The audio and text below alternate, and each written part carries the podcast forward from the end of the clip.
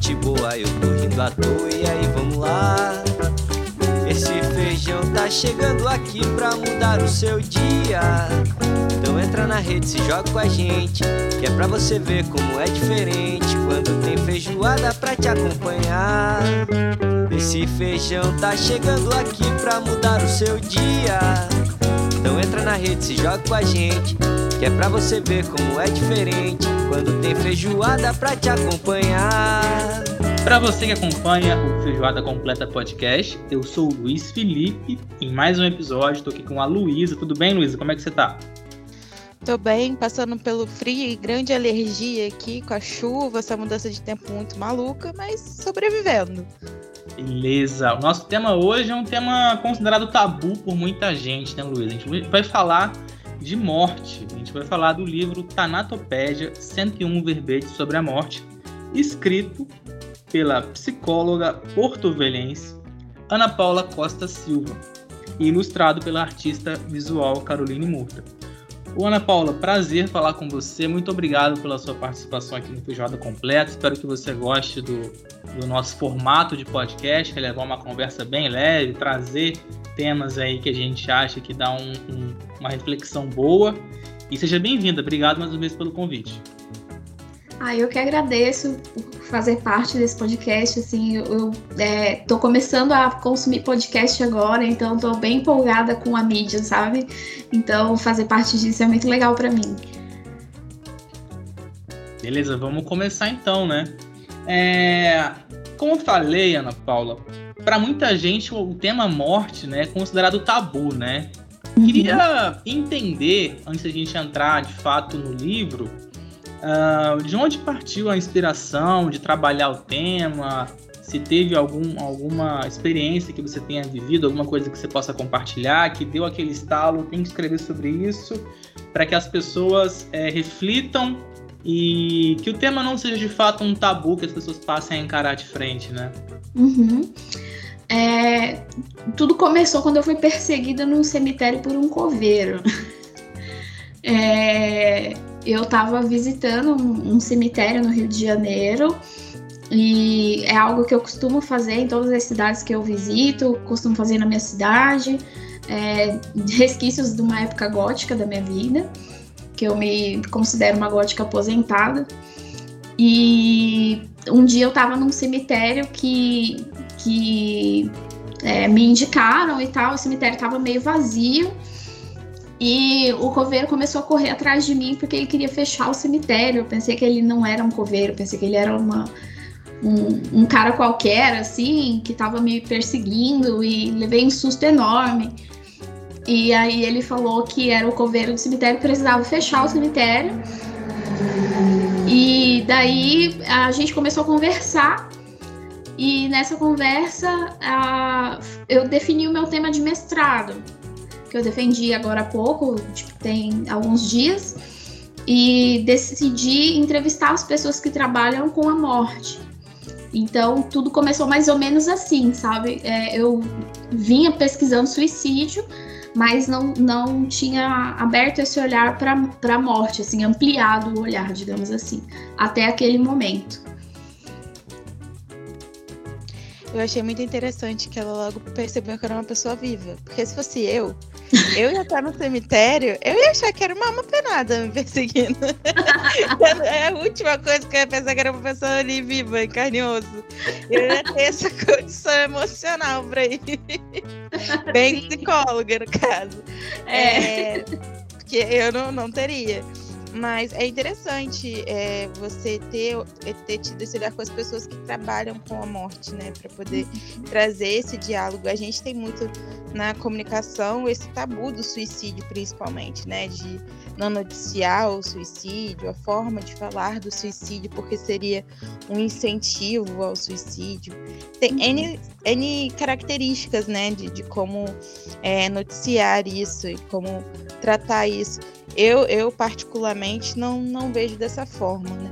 Não, ve, não acho que é, uma notícia possa influenciar o suicídio em massa ou algo do tipo. Mas já vi situações de, de relacionar suicídio coletivos a, a ideia de, de mídia, né? O Luiz uhum. também, né, Luiz? A gente, quando estuda comunicação, vê muito sobre isso. E, e trazer isso de forma a ver pessoas que lidam com isso todos os dias, falam disso, que acabam sendo mais normal para elas, né? Eu imagino. Ah, sim, com certeza. Não, e, e, acho interessante também que às vezes, né, é, os cemitérios acabam sendo museus a céu aberto, né? Aquela coisa é, de você ter muito do resgate da memória daquelas pessoas que estão ali sepultadas, um resgate cultural, né? Uhum. É, é, meio que traçar algo linear em relação à construção do, daquele lugar, né? Da, daquela cidade, daquele. É, assim, a gente tem muita. Partindo do, do princípio, né? Ah, o, o túmulo do do, do, Machado de Assis, do Luiz Gama, ou se você vai lá para fora do Camus, aquela coisa toda de você ter lugares né, onde aquela referência está sepultada. E acho que isso acaba meio que, além dessas pessoas, dessas pessoas que marcaram o seu tempo, todo mundo tem uma história, né? Portanto, acho que assim, a minha opinião, né, cemitérios são lugares que estão longe né, de, de terem essa, essa, essa coisa mais é, não sei se, se, se, se é algo, é, essa coisa de falar assim, ah, mas você vai num lugar que é mal assombrado e tal. Não, acho que o cemitério ele conta muito a história do local, né? É um resgate da memória, minha opinião. Agora, antes de passar para a próxima pergunta, queria saber se a Luísa tem alguma pergunta para Ana Paula. Ah, eu, eu, eu fico pensando, uma, não sei se é exatamente uma pergunta, é, que depois, eu não sei como era a sua relação com a morte, mas a, me parece que era muito mais tranquila, né? Uhum. Você comentou sobre já, já ter o hábito de ir a cemitérios e tal, que eu vejo também, como o Luiz falou, vejo também como um ponto de arte ali, né? Algumas algumas estruturas ali dentro do cemitério são muito artísticas, né? Tem Sim. uma parte muito voltada realmente para o tempo gótico e tudo mais. E se sua relação com a morte nesse processo de estudo, ela ficou se você sentiu essa diferença em você, se houve, você ficou mais íntima da morte nesse processo, ou isso sempre foi muito natural para você? para mim era sempre muito natural, é, por causa mesmo da minha identificação com a subcultura gótica, é, mas por eu ter um histórico de depressão também, a minha relação com a morte não era muito saudável. Então, com um processo terapêutico muito longo, assim, onde a gente trabalhou bastante essas questões, é, eu pude ressignificar essa relação e focar na parte da morte que eu acho que importa, que é o fato de lembrar, a morte ser um lembrete de que a gente é finito, que o nosso tempo é limitado aqui e que a gente tem que fazer o melhor possível com esse tempo que nos é dado, sabe? É, então, assim, eu acho que hoje a minha relação é muito mais tranquila, muito mais saudável do que era antigamente. É, e foi graças a, tipo, muita terapia, muito estudo, que a minha relação virou essa coisa, assim, mais saudável. Tipo, eu falo de morte o tempo inteiro, mas eu não quero morrer, sabe? Tipo, eu tô bem tranquila. Ana Paula, vamos falar do livro agora, né? É. ele tem quantas páginas? Queria que você desse aí para a galera que está ouvindo a gente mais ou menos um panorama, né? Ele, você coloca que são 101 verbetes, então é um formato de dicionário mesmo é, não é, algo mais lúdico, que a gente pode usar esse termo para falar de morte, né? É, uhum. queria que você desse um, um, um, registro aí de como é o livro e quanto tempo que você demorou para produzi-lo. É, vou começar pela última pergunta, assim. Eu fui produzindo o livro é, ao longo da minha pesquisa de mestrado, então ele levou mais ou menos dois anos porque ele não era. Eu não tinha intenção de fazer dele um livro. Na verdade, eu estava pesquisando coisas para minha dissertação e encontrava palavras que eu não sabia o significado, ou cujo significado era meio nebuloso para mim.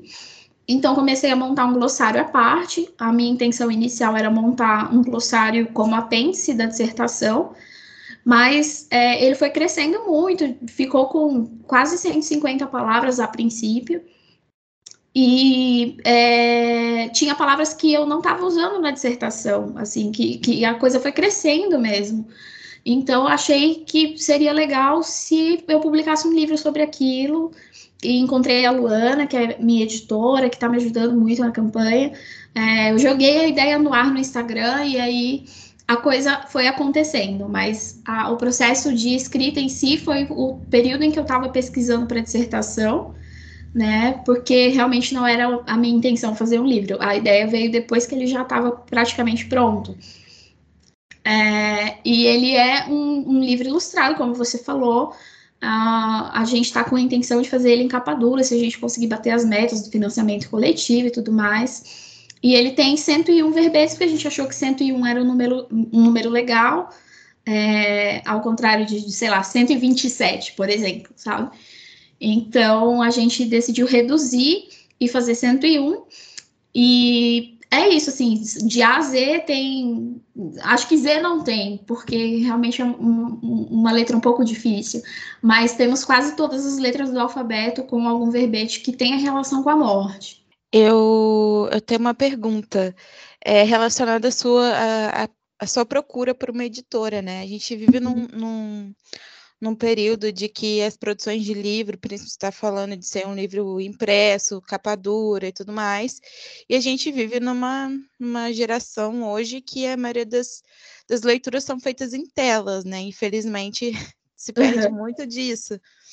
E como foi essa jornada dessa construção dessa equipe? Até porque o spoiler que eu vou dar para quem está ouvindo, que é uma equipe toda formada por mulheres, né? Então já tem esse lado de acolhimento que eu imagino que seja muito bom. E uhum. como foi esse processo encontrar essas mulheres e estar tá fazendo essa jornada? E o financiamento está disponível também, né? Isso. O financiamento está rolando agora esse mês, até o comecinho de dezembro, até dia 11 de dezembro. É, eu comecei é, me inscrevendo num concurso de uma editora e o livro estava ainda muito cru. A gente ainda não tinha elaborado tanto alguns verbetes e tudo mais, e pela própria proposta de ser uma enciclopédia, não rolou. E aí eu joguei a ideia no Instagram e a minha amiga, que é editora, falou assim: Amiga, eu sou editora, vamos fazer junto esse rolê. E foi mais ou menos assim. Então, é, depois a gente viu que precisava de uma pessoa para o marketing, depois a gente viu que precisava de uma pessoa para fazer diagramação, projeto gráfico e tudo mais, e meio que foi nascendo na nossa cabeça, meu, vamos chamar só a mina? E aí a coisa foi acontecendo dessa forma, tipo, fomos priorizando as mulheres e formamos um time só de mulheres, assim, quem trabalhou no vídeo, quem trabalhou, quem tá trabalhando no projeto gráfico, são todas mulheres, assim, a gente formou um time muito legal. Ana, então apresenta essa galera aí pra gente, né? Pode falar, é, se você puder entrar em detalhe aí de, da formação da equipe, quem são as pessoas aí que, que participam do projeto com você. Uhum. É, então, é, eu sou a autora, tem a ilustradora, que é a Caroline Murta, que é aqui de Curitiba também. A Luana Luquezzi, que é, é, tá fazendo a direção executiva da campanha e fez a edição do livro. Tem a Carla Duarte, que está fazendo comunicação e marketing digital. A Maju Tomé, que fez a fotografia analógica que a gente está usando para divulgar a campanha e o vídeo da campanha. E a Kalane Balardim, que está fazendo o projeto gráfico e diagramação. Inclusive, o vídeo tá maravilhoso. Todas as coisas estão maravilhosas. Então, quem quiser ver, pode estar tá disponível no seu Instagram. Inclusive, tem uma postagem que eu queria muito comentar do seu Instagram. Pode uhum. falar pra gente o endereço, o arroba, seu arroba. Não, horrível, né? Mas vamos lá. É, Ana com dois N's, CSTT. E lá também vai encontrar o, o acesso para o financiamento e vai ver toda a arte gráfica está muito bonito. O vídeo também é, é, muito bonito, né? É um processo, como você já disse, estar num ambiente do, do cemitério e tudo mais. E é, sobre a postagem que eu queria comentar é que a gente teve uma perda, né? É, pública, de uma pessoa pública, da Maria Mendonça, nessa última semana. Uhum. E você comentou sobre o luto coletivo, né? Eu achei muito interessante essa postagem. É, queria que você pudesse falar um pouco disso brevemente, não precisa ser muito longo. Uhum. É, eu acho que é, é muito. É um, eu nunca tinha parado para pensar, assim, eu já pensei em questões de, de rede de pensamentos coletivos e tudo mais, né? Um, um consciente coletivo, mas eu não tinha pensado nessa forma de luto. Então, eu queria que você falasse um pouquinho disso. Assim, é, era algo que vinha ressoando na minha cabeça desde a morte do Paulo Gustavo. Assim, eu queria é, fazer algum post, fazer alguma coisa sobre isso. E quando a Marília morreu, eu, eu, me senti muito mal, apesar de não gostar de música sertaneja, não é o tipo de arte que eu consumo. É, eu fiquei extremamente mal quando ela morreu e fiquei pensando assim, meu, por que que isso acontece, né? E é, parei para pensar, encontrei um artigo muito bacana que explica melhor do que eu explicaria, e, e coloquei alguns trechos desse artigo no post.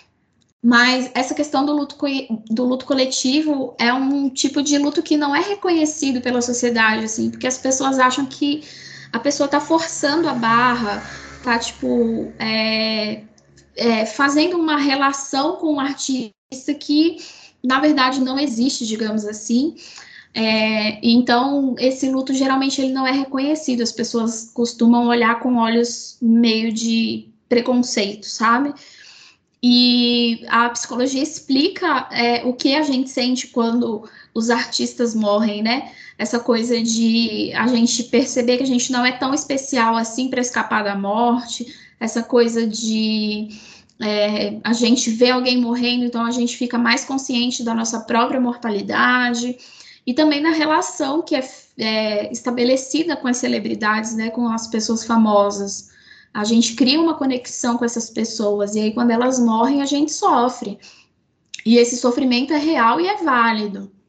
É, então, eu também não consumo, não consumia a música dela, mas a gente acaba vendo o reflexo, né, de ser uma pessoa jovem, e eu sempre tenho a impressão de que quando pessoas jovens é, falecem é muito pior. Eu tenho sempre essa sensação de Sim. que o, o, o findar da vida de uma pessoa jovem é muito pior do que uma pessoa que já viveu, né? Assim, viveu no sentido de um viveu tempo, tempo maior. Né? É, exato. Então, eu também fiquei meio assim, acho que Paulo Gustavo foi a, a sensação maior até, eu acho que foi mais comovente, assim, para mim, do que a Marília, no caso.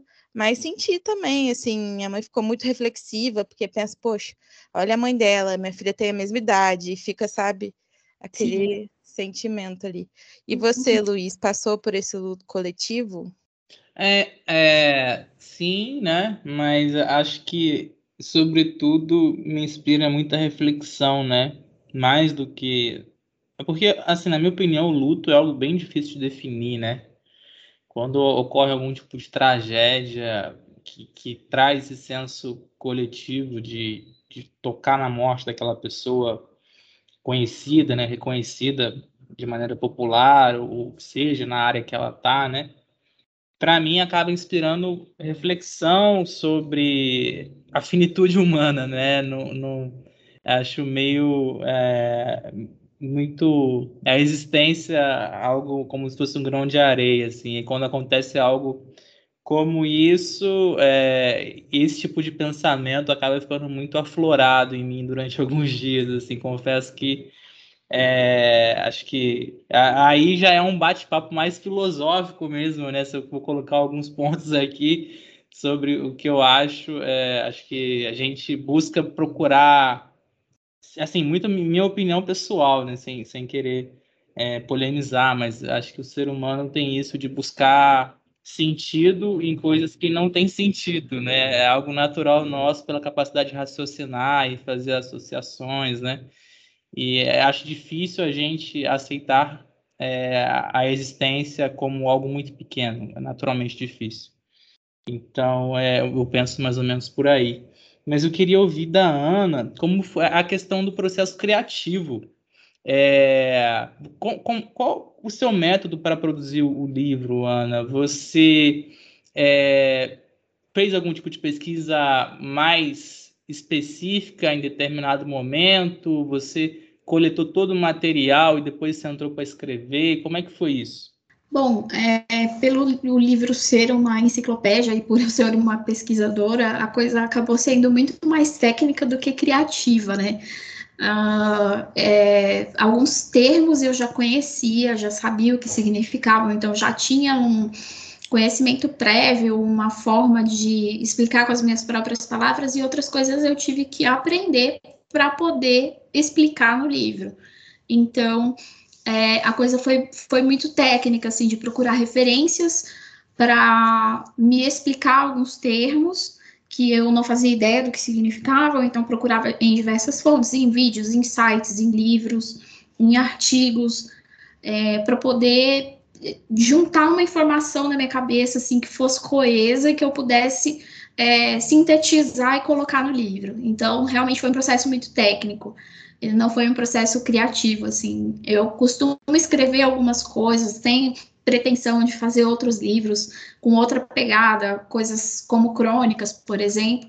E aí eu vou usar a minha criatividade é, com mais intensidade, digamos assim. Mas o livro realmente ele vai ser tanto fonte para pesquisa, para pesquisadores que quiserem, né, utilizar como referência, mas também ele é um, uma enciclopédia, por ele ser uma enciclopédia, ele tem essa coisa de curiosidade, de fatos do dia a dia, de, de fatos é, históricos também, que acabam chamando a atenção das pessoas, e ele tem esse apelo também, né? Mas o processo em si foi realmente muito técnico, foi é, enquanto eu pesquisava mesmo para minha dissertação, eu acabava pesquisando para esse glossário. Você já conseguiu definir, Ana, qual a palavra mais estranha, assim, que você demorou para compreender e achar do, da, da enciclopédia, né, dos verbetes, assim, você já, você já elegeu, assim, pô, essa aqui foi difícil. uh, tem algumas palavras que têm origem em outros países, assim, é, uma, delas que eu vou citar, é até um spoiler, é descanso, que é uma palavra que é, é portuguesa, tem o seu significado no Brasil, mas ele tem um significado fora do Brasil muito forte, que são aqueles memoriais à beira da estrada, sabe? Quando uma pessoa morre num acidente, é, que se colocam cruzes ou túmulos naquele local, o nome desse é, desse local é descanso. E foi algo assim que eu encontrei super por acaso e tinha um significado muito interessante. Eu falei, meu, eu tenho que colocar isso no glossário porque vai na enciclopédia, né? Porque é, é interessante demais, assim, existe muitas costumes no Brasil, mas ele não, é, não tem esse nome, não é dado um nome para ele, né? Ele é simplesmente um memorial à beira da estrada, sendo que, na verdade, ele tem um conceito, ele tem um nome lá fora, que é um nome que pode ser usado aqui no Brasil também, sabe? Então, eu acho que, assim, de cabeça, esse, esse termo é bacana, assim, de eu lembrar, sabe? Certo. Agora, em relação. Porque, assim, não, não me ocorre outra obra nesse sentido que, que exista no Brasil, não sei, posso estar enganado. Queria te ouvir sobre referências aí que você eventualmente tenha buscado, algum trabalho que te inspirou, alguma coisa que você é, identificou como possibilidade de explorar, né, e tudo. Olha, realmente eu não conheço aqui no Brasil é, algo nesse gênero é, voltado para os estudos da morte, né? Procurei, não encontrei, também procurei fora encontrei algumas postagens de Instagram, por exemplo, assim, de, de um alfabeto da morte, algo nessa linha, uh, mas muito espaçado, nada completo, nada compilado. Então, assim, é, eu aposto um pouco no ineditismo da coisa também, como apelo para é, para a campanha do financiamento coletivo mesmo, né, para que as pessoas se interessem por ser algo que não foi feito ainda. Assim, pelo menos do meu conhecimento, é, e olha que eu leio bastante sobre isso, não, não tem nada do gênero, sabe? Bom, queria queria te ouvir agora sobre é, de onde que você acha que vem essa relação tabu com a morte para, não sei, a cultura brasileira, né? É uma cultura originária, assim, originariamente não, mas meio que imposta, né, pelo que aconteceu da colonização para cá, aquela coisa católica, né, e tudo. E apesar de ser um povo bem aberto, acho que grosso modo, assim, tirando um argumento bem senso comum, é, é o tema morte é bem tabu para nossa sociedade, né? Uh, queria te ouvir, né, como uma estudiosa aí, você acha que de onde que parte esse esse, esse sentimento geral de ah, eu vou falar de morte, eu vou atrair coisas ruins para mim, eu, eu, vou, vou atrair mal, mal presságio, não sei. Que, assim, a, é a percepção que eu tenho em relação à sociedade brasileira, né? Uhum. É, um dos motivos pelo qual ocorre esse afastamento, digamos assim, da nossa relação com a morte, é por causa dos próprios avanços tecnológicos e médicos, assim. É, e por causa também de uma profissionalização do cuidado com a morte. Há séculos atrás, em outros, outros países, outras culturas, a, a família que cuidava do corpo morto, né? E houve uma profissionalização nesse aspecto. Existem agora profissionais que vão cuidar, que têm esses saberes e que vão cuidar tanto dos nossos doentes quanto dos nossos mortos. Então, havendo é, a existência dessas pessoas, a gente meio que deixa de se preocupar com isso, porque tem o outro que vai cuidar para a gente. Então, esse é um dos motivos. Né? É, uma leitura interessante que eu recomendo é tanto a do Felipe Arrier, O Homem Diante da Morte, quanto do Norbert Elias, que é A Solidão dos Moribundos. É, através desses livros a gente consegue entender essa mudança de dinâmica, esse afastamento que a gente tem em relação à morte, que aconteceu assim bem lentamente, mas que hoje em dia é aqui na sociedade ocidental, né, atual, é, é, mais evidente, digamos assim. Não é em todas as sociedades que a morte é um tabu, que isso acontece, mas aqui no Brasil, por exemplo, é assim. Então, essas leituras ajudam um pouco a explicar mais ou menos isso que eu falei. É, eu nunca compreendi muito bem, por exemplo, o processo de velar as pessoas, assim. Historicamente, é, eu compreendo de que as pessoas não tinham também muita certeza, né, se a pessoa estava mesmo é, morta e aí se velava o corpo. Tinha também o processo de ter um sino enterrado junto com um caixão, porque tinha uma doença muitos anos atrás que a pessoa podia estar no estado de coma, né? E aí ela podia acordar e tocar o sino ali para ser resgatada, né? Então, assim, eu nunca compreendi muito esse processo de velar o corpo, porque para mim não fazia o menor sentido, não faz até hoje. É, talvez seja exatamente por isso também desse distanciamento da morte, talvez, porque para mim acabou, sabe? Eu entendo que foi, não tem porquê você ficar ali, sabe? Não enterre pronto, foi, acabou, é isso, segue. Eu meio que tenho essa sensação, isso me dá mais nervoso do que a morte em si, sabe? Ter acabado, enfim. Eu recentemente perdi o meu gato mais velho, de 15 anos. E para mim foi muito mais difícil. Tá sendo ainda, porque tá muito recente. E a gente não entende, né? Até estava comentando com uma amiga mais cedo que a gente tem a sensação que tem o controle sobre a morte, né? A gente acha que pode controlar esse tipo de situação e se culpa por não ter controlado. Pelo menos é o que, é, assim, a minha mãe tem muito passado com a perda desse nosso filho peludo aí, que é a sensação de que eu tô, me sinto culpada por não ter previsto que isso ia acontecer, que a morte ia acontecer, sabe? Então, a gente tem toda essa sensação de controle que a gente não tem sobre a morte. Então, acho que é por isso que ela é tão, tão temida também eu, eu pelo menos tenho essa, essa concepção. A Ana pode, pode em, explicar melhor, ver de outra forma, né? Trazer esse olhar mais técnico, de, de experiência de, de estudo com a morte, mas principalmente esses dois processos para mim, o controle sobre a morte e o ato de velar a morte ali. Aquilo para mim não faz o menor sentido.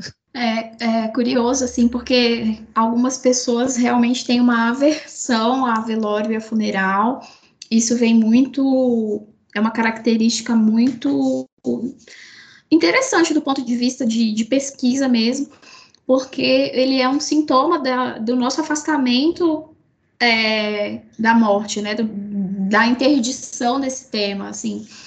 E é, o desculpa, me confundi toda aqui. É, sobre a questão de velar os, os corpos, é, existe, existem estudos antropológicos que e psicológicos também que vão ressaltar essa importância, porque o ato de velar, ele é um ritual. E nós somos seres que precisamos dos rituais para simbolizar os momentos da nossa vida. Então, momentos de mudança, uh, como casamento, nascimento e morte, eles precisam ser demarcados de alguma forma para que a gente, enquanto indivíduo, consiga conceber melhor a, a, esse acontecimento, conceber que esse acontecimento está, está ali e que a vida não vai ser a mesma depois dele.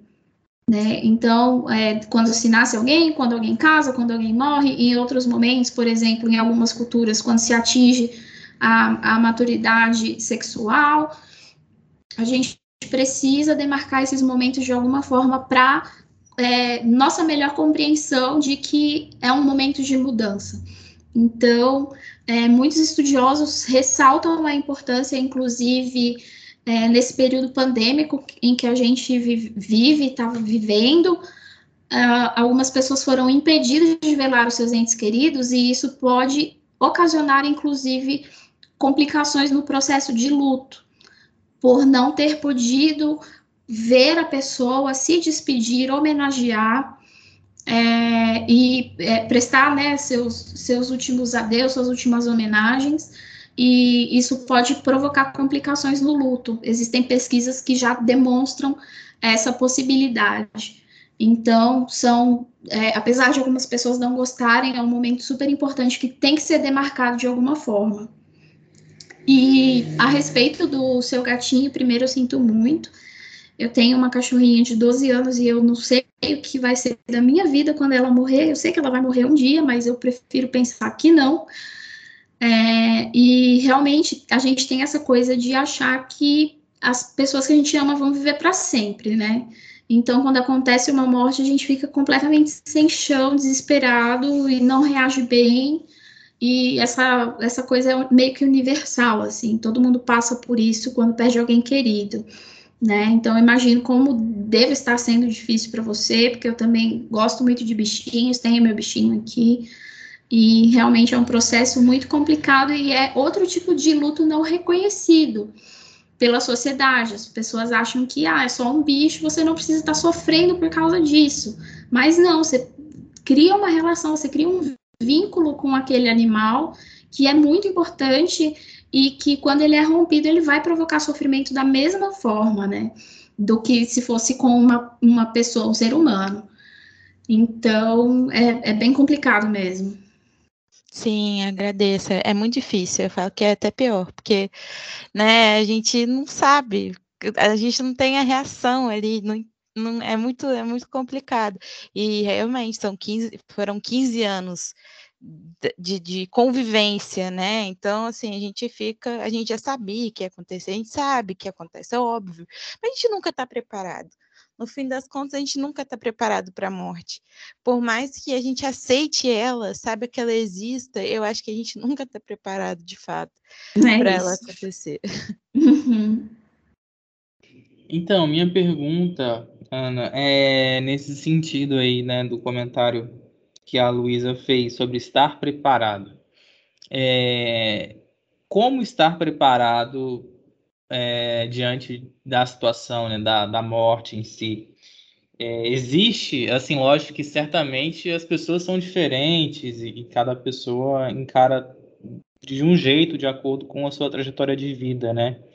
Mas talvez exista um passo a passo para que as pessoas é, respirem, o chão não falte naquele momento. Você como produziu aí o, o livro, né? Talvez aí alguma linha alguma linha mais básica de, de como, se, como se preparar para esse tipo de momento? Digo, eh, viver esse tipo de momento, a perda, né? Não, não de fato morrer, mas se você quiser também entrar no tema da, da própria morte em si. Aí você está fazendo a pergunta de um milhão de dólares, né? Eu, eu realmente gostaria de ter essa, essa resposta, porque é, a gente vive tentando evitar o sofrimento e tentando buscar o prazer, né? Então, quando a gente se relaciona, a gente se vincula às pessoas, a gente não consegue nem conceber a, a ideia de que elas vão morrer um dia e que elas podem morrer antes da gente, a gente vai ter que viver num mundo que existe sem essa pessoa. Então, assim, existe um, um teórico do luto que ele fala que o luto é o preço que se paga pelo amor. E eu acho que a coisa vai, vai bem por aí, assim, a partir do momento que a gente se coloca num espaço de vulnerabilidade, se abre e se permite amar alguém, é, com isso vem também a possibilidade da gente perder essa pessoa. Né, e, e passar por esse processo tão doloroso que é o luto. Mas realmente acho que não tem receita de bolo e, e se tiver, a pessoa que inventar vai ficar rica. Porque né, ninguém quer sofrer, ninguém quer passar por isso. Eu acho que só existe mesmo a terapia para esse processo de luto, né? Para passar esse processo. É, vejo que, é, pelo menos, a gente tem a concepção, não, não, nunca fui em algum grupo de apoio à luta, algo, algo assim, mas acredito que exista de fato, e talvez seja uma maneira de pessoas apoiarem uma nas outras ali, naquela, naquela aquele processo de recuperação, né? Porque querendo ou não, esse processo de luto só tem um, um jeito de ser resolvido, o tempo. E mesmo assim, nem sempre vai curar aquela, aquela falta, aquela ausência. Não vai, vai sempre existir uma ausência ali. Mas você vai superar, sabe? E é só o tempo. Pelo menos eu vejo dessa forma, né? Que é a melhor maneira que a gente tente ter esforços para continuar vivendo esse tempo para superar, como a Ana já disse hoje também, né? A gente fazer o melhor porque é findo, é finito e a gente tem que aproveitar esse tempo da melhor maneira possível. É, é. isso. Eu queria perguntar para Ana, né? De onde veio a origem aí do, do nome do livro? É Tanatopédia. Estava até conversando com a Luísa antes, né? Do, do programa. Eu nem repito, porque do jeito que eu sou, né? Repete as palavras. Até hoje eu tô tentando falar Razingan, que é aquele sorvete. Até hoje eu tô tentando falar isso. Então. É, então, o, o Tânato, do Tanatopédia, ele vem da mitologia grega, né? Ele é o deus da morte, irmão do sol, do filho da noite. É, e existe uma disciplina chamada tanatologia, é uma, uma, uma ciência que é multidisciplinar, então ela não é da psicologia nem da filosofia, ela é de todas essas áreas. É, então é, é, tem esse radical, né, o tânato, que tem a ver com as coisas que se relacionam com a morte. E o pédia de enciclopédia, a gente achou que seria um, uma forma legal de englobar tudo, porque na enciclopédia eu não estou falando da morte num aspecto psicológico, nem num aspecto antropológico, eu estou falando de uma forma mais global, digamos assim. Então a gente usou o radical tânato para é, poder batizar o livro. Eu comecei é, meio que de brincadeira, batizei ele de Tomatopédia de brincadeira, mas o, o nome fez muito sentido, então a gente manteve. E quem quiser comprar, Ana, é sob encomenda, tem alguma loja virtual, como é que faz? É, ele está em financiamento coletivo agora, estamos fazendo a campanha dele, né? É, para apoiar o livro, Uh, você tem que entrar no site do Catarse, é catarse.me barra tanatopédia, e lá vai ter todas as informações sobre o livro e tem algumas recompensas que você pode trocar o seu apoio financeiro por essas recompensas, que tem o livro, é, cartões postais, ilustração, uh, plano de morte, enfim, várias coisas que você pode trocar o seu apoio por essas recompensas. E aí, se a gente atingir a meta, o livro vai ser impresso e eu vou enviar para casa das pessoas. E é isso que a gente espera que aconteça. ah, eu já vou garantir o meu, entendeu? Porque eu, eu sou muito curiosa, quero saber essas palavras muito diferentes. Eu adorei saber do descanso, né? nunca imaginei que tivesse um nome específico, né, para isso. A gente tem cruzeiro e tal, que vem na minha cabeça quando eu vejo algo relacionado a isso, alguma estrada e tal, mas nunca tinha imaginado que seria é, descanso. Então eu quero conhecer mais, saber mais sobre essas palavras. Achei muito interessante. Ana, muito obrigada. É, foi um momento de reflexão, é, tanto sobre as palavras, inúmeras palavras que a gente não tem o menor conhecimento sobre a morte, sobre a nossa falta de preparo para a morte, mas mesmo assim continuar, né? Então foi muito importante, muito bom, muito obrigada, agradeço demais. Ah, eu que agradeço é, a oportunidade de poder falar sobre isso aqui. Eu sou bem tiete da tanatologia, assim, onde eu posso inserir o tema da morte, eu acabo inserindo, é, fazendo o possível para não ser mórbida, né? Mas de uma forma meio natural, que é um, um assunto que está aí o tempo inteiro, a gente que meio que fecha os olhos para isso. Então, vamos ocupando esses espaços e ampliando os debates para poder naturalizar de novo esse tema que é tão importante. Então, eu agradeço o espaço.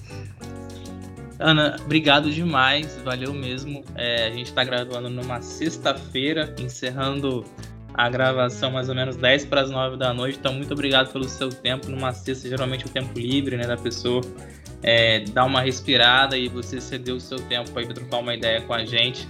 Agradeço muito. Você que ouviu a entrevista com a Ana Paula Costa até o final sobre o livro dela Tanatopédia, a gente também agradece a sua audiência. Espero que você tenha curtido, espero que você tenha gostado. Eu sou o Luiz Felipe, hoje estive com a Luísa Alves. Não tivemos a presença do Matheus nem do Vinícius, mas certamente numa próxima ocasião vão estar com a gente. Agradeço também o Luiz, que é o nosso editor de áudio, lembrando que o Feijoada Completa Podcast é assinado pela Duduca Filmes. Valeu, até a próxima! A feijoada vai começar, venha ver como é que tá. Tem só gente boa, eu tô rindo à toa, e aí vamos lá. Esse feijão tá chegando aqui pra mudar o seu dia. Então entra na rede, se joga com a gente, que é pra você ver como é diferente quando tem feijoada pra te acompanhar. Esse feijão tá chegando aqui pra mudar o seu dia. Então entra na rede, se joga com a gente, que é pra você ver como é diferente quando tem feijoada pra te acompanhar.